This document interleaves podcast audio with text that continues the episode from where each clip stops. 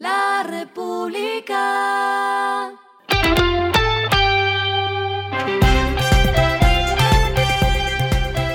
Al final de la jornada, esto es lo que debes saber sobre el comportamiento de los negocios, las finanzas y la economía. Las movidas de hoy fueron.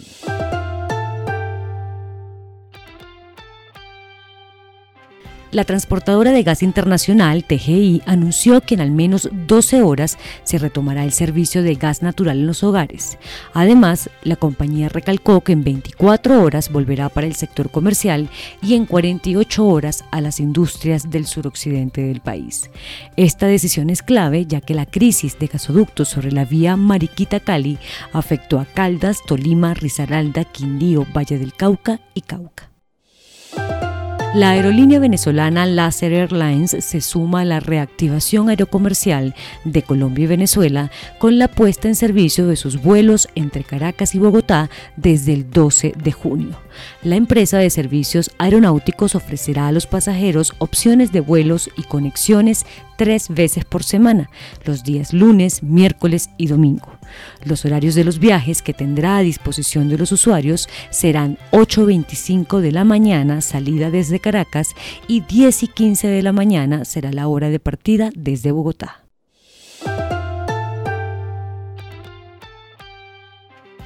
Banco Meva, empresa del grupo Comeva, anunció la apertura de sus líneas de créditos con propósito, brindando préstamos para compra de vivienda nueva o usada a una tasa desde 0,89% nominal mes vencido. El objetivo de Banco Meva es lograr una colocación de créditos de vivienda por un total de 202.117 millones de pesos al finalizar el año. Lo que está pasando con su dinero.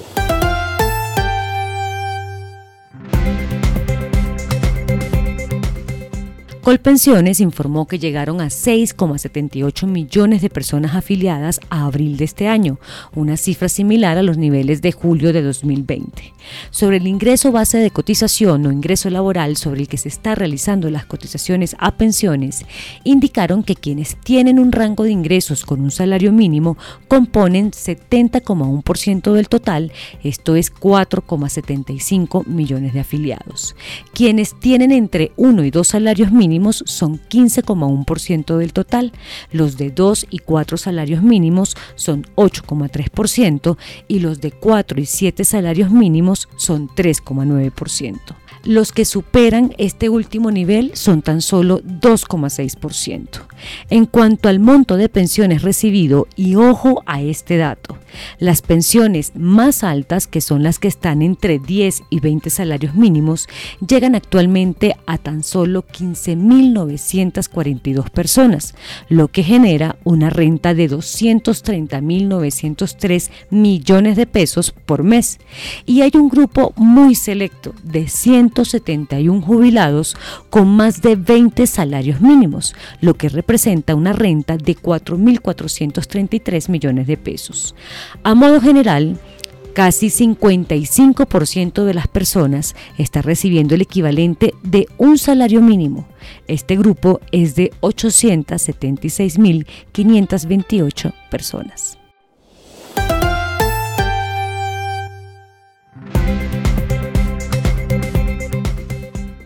Los indicadores que debe tener en cuenta. El dólar cerró en 4.470,83 pesos, subió 21,90 pesos. El euro cerró en 4.796,53 pesos, subió 8,37 pesos. El petróleo se cotizó en 71,89 dólares el barril.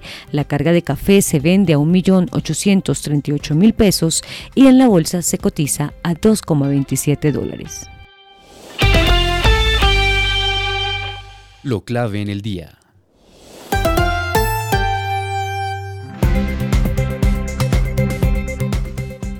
En medio de un encuentro que realizó la Universidad Nacional de Colombia con el Ministerio de Trabajo, la jefa de esa cartera, Gloria Inés Ramírez, aseguró que los debates de la reforma pensional y laboral iniciarán la próxima semana, entre el lunes 29 de mayo y el viernes 2 de junio.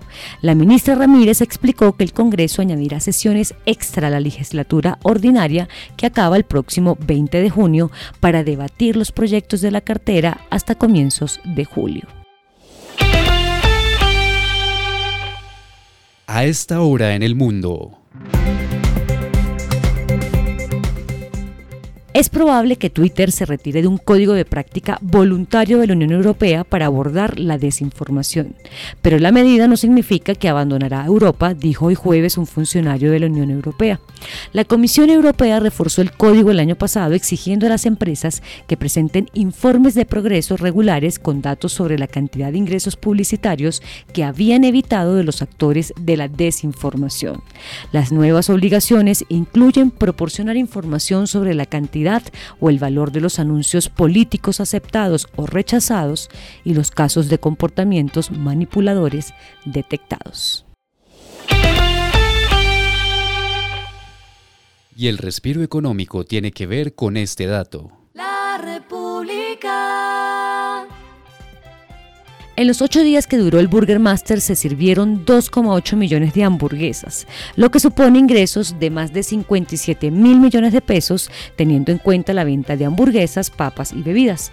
Estas cifras superan las que el mismo Tulio Zuluaga había promocionado y presentado en el ER cuando afirmó que se esperaba llegar en esta edición a 2 millones de hamburguesas vendidas. La República. Y finalizamos con el editorial de mañana. La ministra actúa como la pobre viejecita. El gobierno nacional no puede condenar a su gente a vivir sin petróleo y gas, muy a pesar de tener esos recursos naturales. Es una ironía en un país lleno de precariedades económicas. Esto fue Regresando a casa con Vanessa Pérez.